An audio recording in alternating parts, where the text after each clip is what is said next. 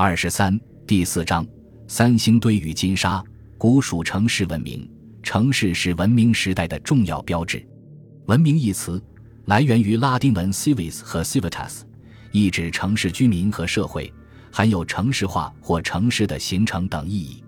城市一旦形成，便意味着史前生产方式和村落生活方式的基本结束，标志着新的生产方式。社会组织和城市生活方式的出现，宣告了文明时代的来临。正因为城市对文明社会具有特殊意义，V.G. 柴尔德才将人类社会从史前进入文明的巨大变革称为城市革命。显然，研究古代文明的起源和形成，不能不着力研究古代城市的起源和形成。这里论述的古蜀古代城市。既不等于中国封建时代的城市和欧洲中世纪城市，也不等于近代以来的城市。古代城市这个概念，是指城乡分化初期阶段的城市，即早期城市或最初城市。早期城市的概念很难界定。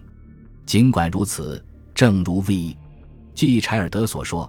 有十个以考古学材料演绎出来的抽象标准。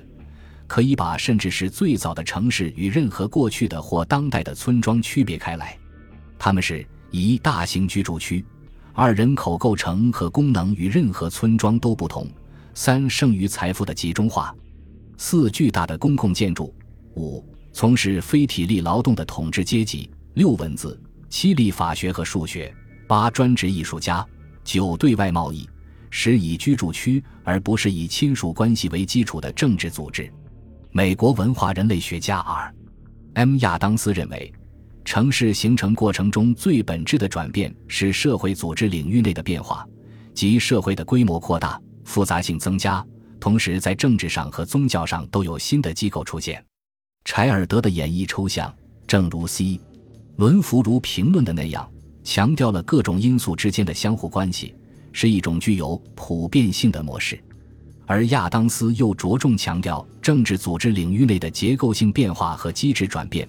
他的论述也建立在对中美洲、秘鲁和美索不达米亚早期文明进行分析的基础之上，同样具有广泛的适应性。具体从考古学文化上来界定早期城市，苏联学者比恩古良耶夫根据对古代东方和中美洲古代文明材料的研究所提出的看法是值得重视的。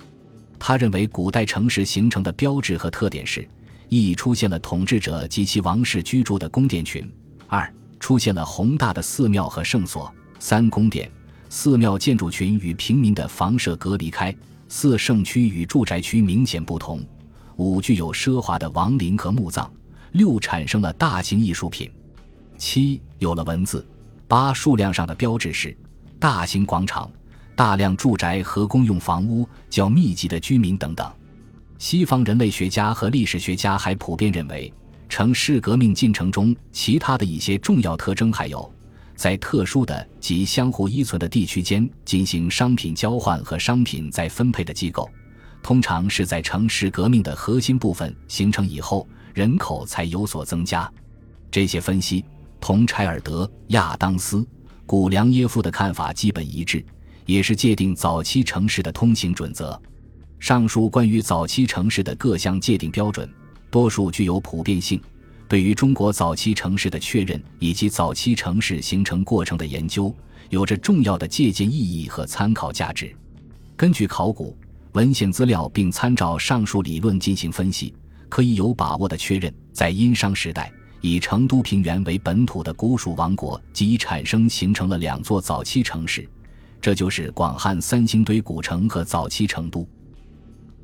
感谢您的收听，本集已经播讲完毕。喜欢请订阅专辑，关注主播主页，更多精彩内容等着你。